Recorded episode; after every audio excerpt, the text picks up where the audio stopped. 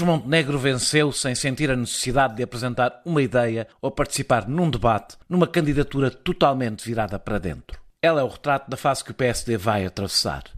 Ninguém acredita que este é o homem que um dia levará a direita para o governo. Acreditarão que será o responsável de turno por aproveitar cada caso e cada escândalo que seguramente nos será oferecido por esta maioria absoluta, que tentará desgastar o governo. Mas a sua escolha mostra que o PSD ainda não tem a ambição de construir uma alternativa. Luís Montenegro foi eleito quase sem se dar por isso, até o resultado ser finalmente notícia quando esmagou Jorge Moreira da Silva. É verdade que o bombardeamento noticioso diário com a guerra da Ucrânia, muito para lá da informação que há para transmitir, dizimou todos os outros temas relevantes, incluindo o regresso em força da Covid, a votação do Orçamento de Estado ou a crise inflacionária. É natural que a disputa interna do PSD não tenha tido o destaque de outros tempos. Mas há limites.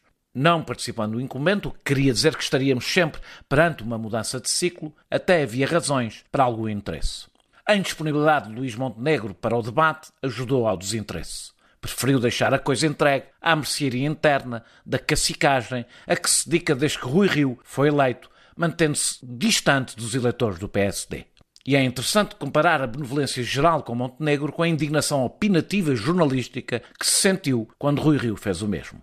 Jorge Moreira da Silva, por seu lado, parece ter acreditado que bastaria apresentar um programa de governo para os militantes irem a correr votar nele e não no homem que há seis anos anda a conspirar pelo país fora.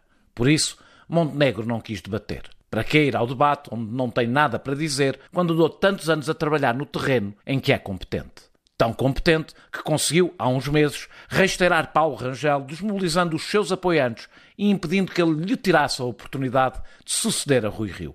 Luís Montenegro tem talento para o confronto interno, mas isso não lhe dá, como nunca deu a nenhum líder no passado, qualquer vantagem externa. E repete todos os erros que têm deixado o PSD bloqueado. Montenegro não percebe Passos Coelho fazendo parte de uma história que o PSD não deve renegar, não é um legado que traga boas memórias aos portugueses. Pelo contrário, é a razão para o desgaste do partido em setores sociais que eram eleitoralmente estruturantes para a direita e que nunca mais foram recuperados. O PSD julga que Passos Coelho é um lembrete para José Sócrates, mas Passos Coelho é apenas um lembrete para Passos Coelho.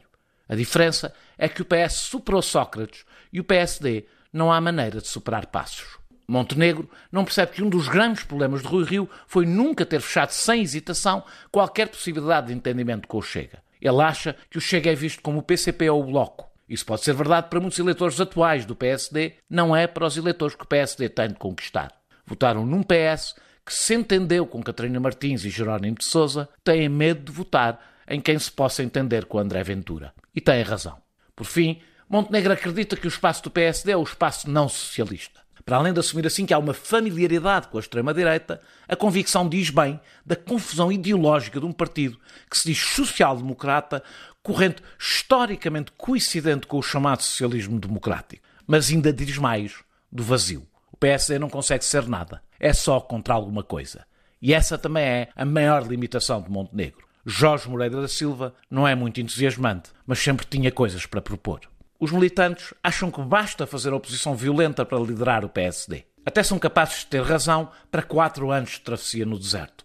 Mas isso não constrói o líder de uma alternativa para daqui a quatro anos.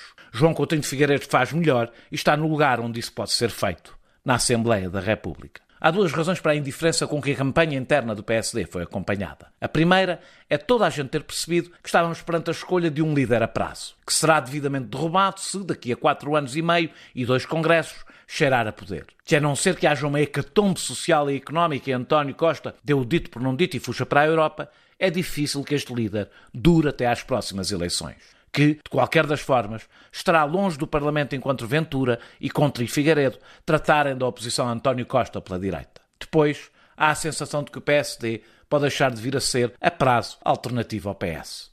Que estes quatro anos de maioria absoluta, num quadro económico e social que promete ser dificílimo, com uma direita radicalizada e balcanizada e um PS instalado no centro, podem acabar com uma reconfiguração do sistema partidário, deixando ao PSD um papel menos relevante do que tinha até aqui desde que a Iniciativa Liberal e o Chega entraram no Parlamento e que um partido fundador da democracia foi eclipsado, que se fala do risco do desgaste estrutural do PSD no meio de uma profunda reestruturação da direita que alguns otimistas, com pouca atenção ao que se passa no resto da Europa, atribuíram a Rui Rio.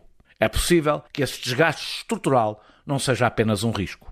Ele pode já ter começado de forma irremediável.